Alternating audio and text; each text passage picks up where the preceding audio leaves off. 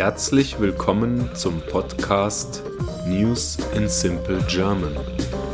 Nachrichten in einfachem Deutsch.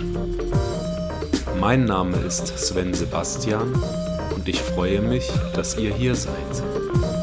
Ich wünsche euch viel Spaß beim Hören und ein erfolgreiches und angenehmes Lernen.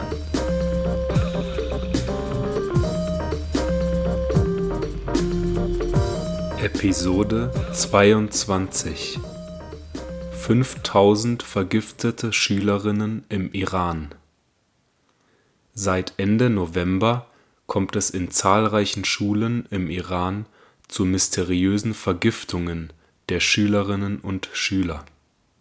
Bei den meisten der betroffenen Schulen handelt es sich um Mädchenschulen. Die Schülerinnen meldeten unangenehme Gerüche auf dem Schulgelände und klagten über Atemnot, Übelkeit und Schwindel. Einige mussten in Krankenhäusern behandelt werden.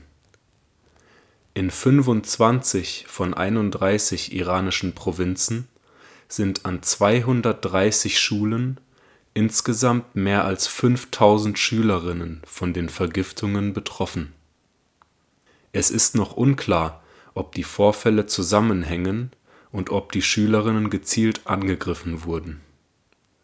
Allerdings sagte der stellvertretende Gesundheitsminister des Iran Younis Panahi, einige Menschen wollen, dass alle Schulen, insbesondere Mädchenschulen, geschlossen werden. Jedoch zog er seine Aussage später wieder zurück eine Mutter von zwei Mädchen in Qom sagte, dass beide ihrer Töchter an zwei verschiedenen Schulen vergiftet wurden. Eine der Töchter litt nach der Vergiftung an erheblichen gesundheitlichen Problemen.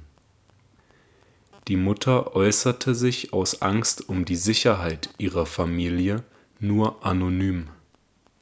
Meine Tochter hatte Übelkeit, Atemnot und Taubheitsgefühle im linken Bein und der rechten Hand.